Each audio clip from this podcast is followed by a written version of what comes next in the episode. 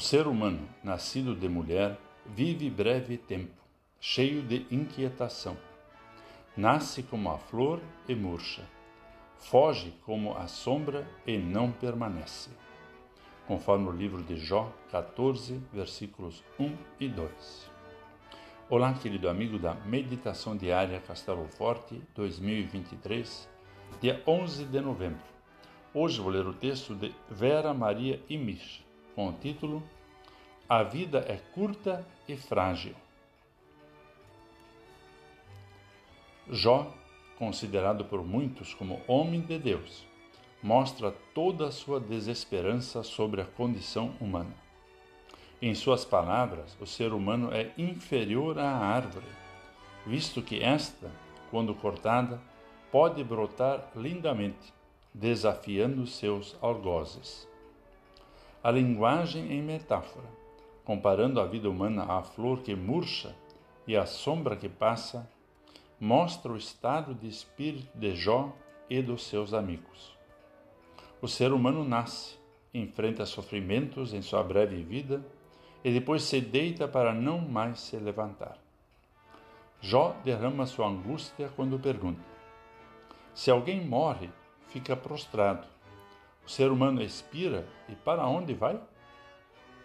A morte é como uma derrota final, pois prostra o ser humano que não sabe para onde vai. Ao ser humano, somente resta morrer após o sofrimento? Na verdade, podemos sentir com Jó a sua busca por algo mais. Ele tem em seu coração perguntas sobre morte e vida pós-morte que somente Deus pode responder. Ele deseja mais do que apenas uma vida efêmera e fugaz que acaba no último suspiro. E esse algo mais é apresentado pelo Evangelho, que aponta para a vida, morte e ressurreição de Jesus, revelando que o ser humano viverá para sempre. Essa é a boa nova. Não precisamos, qual Jó, andar sem esperança e desiludidos, mas iluminados e alegres com a promessa de Jesus Cristo. Eu sou a ressurreição e a vida. Quem crê em mim, ainda que morra, viverá. De acordo com o Evangelho de João 11, versículo 25. Vamos falar com Deus.